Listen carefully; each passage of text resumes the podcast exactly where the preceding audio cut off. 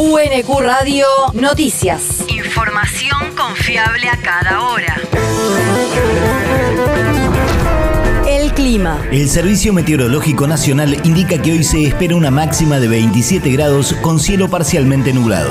El viento rotará del norte al este conforme avance la jornada. El país. Alberto Fernández viaja a Francia e Indonesia. El presidente comienza hoy a la noche una gira para participar de la quinta edición del Foro por la Paz en París y de la cumbre de líderes del G20 en Bali.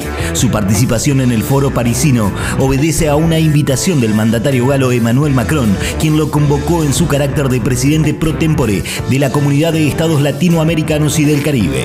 Acompañarán al mandatario la primera dama Fabiola Yáñez, el secretario general de la presidencia Julio Vitobello, la de Comunicación y Prensa Gabriela Cerruti y la embajadora argentina ante la Organización de las Naciones Unidas para la Educación, la Ciencia y la Cultura, Marcela Lozano. La región. Medio millón de personas donaron sangre en los últimos tres años en la provincia. Esa cantidad de bonaerenses fueron a donar sangre a los centros regionales, postas hospitalarias y colectas externas desde 2019 en la provincia de Buenos Aires.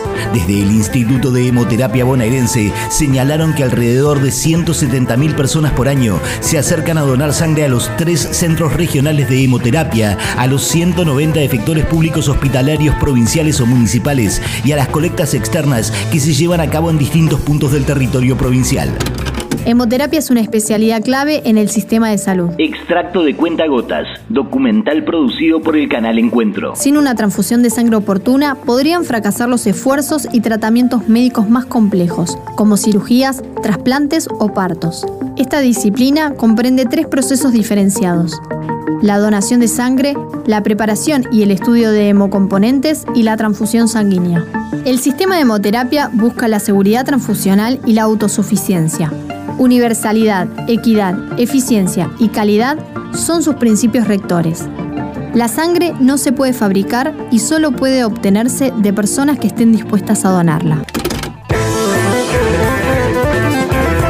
En el marco del Día Nacional de las y los Donantes de Sangre, la provincia tiene más de 25 actividades de colecta programadas en todo su territorio. El territorio. Casi 900 vecinos de Verazategui recibieron pases multimodales.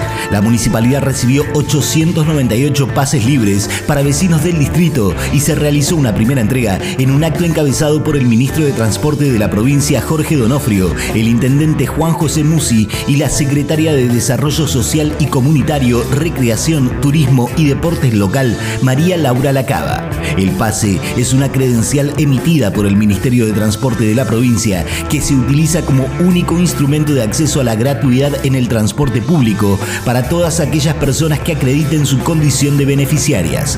Pueden recibirlo personas con discapacidad y trasplantadas o en lista de espera para trasplante.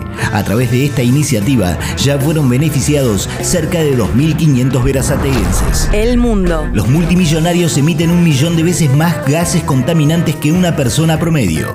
Así lo afirma un informe de la organización Oxfam, presentado en el marco de la Conferencia de las Naciones Unidas sobre el Cambio Climático que se realiza en Egipto.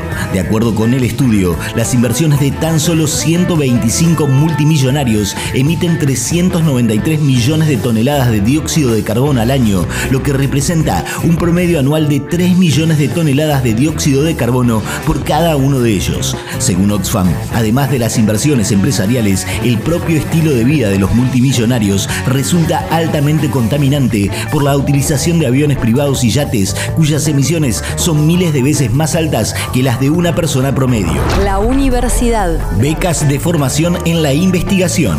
La Universidad Nacional de Quilmes a través de la Secretaría de Investigación convoca a estudiantes en la etapa final de su carrera de grado de la UNQ a la presentación de solicitudes de beca. La inscripción estará abierta hasta el 12 de diciembre.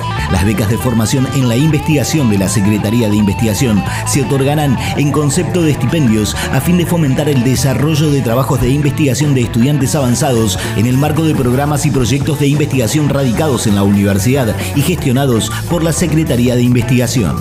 Para más información y requisitos de inscripción, ingresar en el portal de la universidad en www.unq.edu.ar. El deporte. Juan Manuel Cerúndolo va por los cuartos de final en el Challenger de Montevideo. El tenista argentino enfrentará hoy a su compatriota Facundo Díaz Acosta por los octavos de final del torneo uruguayo, en una jornada en la que también se medirán Tomás Echeverry con Mariano Nabone y Nicolás Kicker ante el brasileño Mateus Pusinelli de Almeida. Otros cuatro argentinos, Facundo Bañis, Juan Pablo Paz, Gennaro Olivieri y Marco Trungeliti, se instalaron ayer en los octavos de final y volverán a jugar mañana. Por su parte, Juan Pablo Ficovich enfrentará hoy al local Gabriel Diallo por los octavos de final del Challenger canadiense de Calgary. UNQ Radio te mantiene informado. Información confiable a cada hora. UNQ Radio, la radio pública.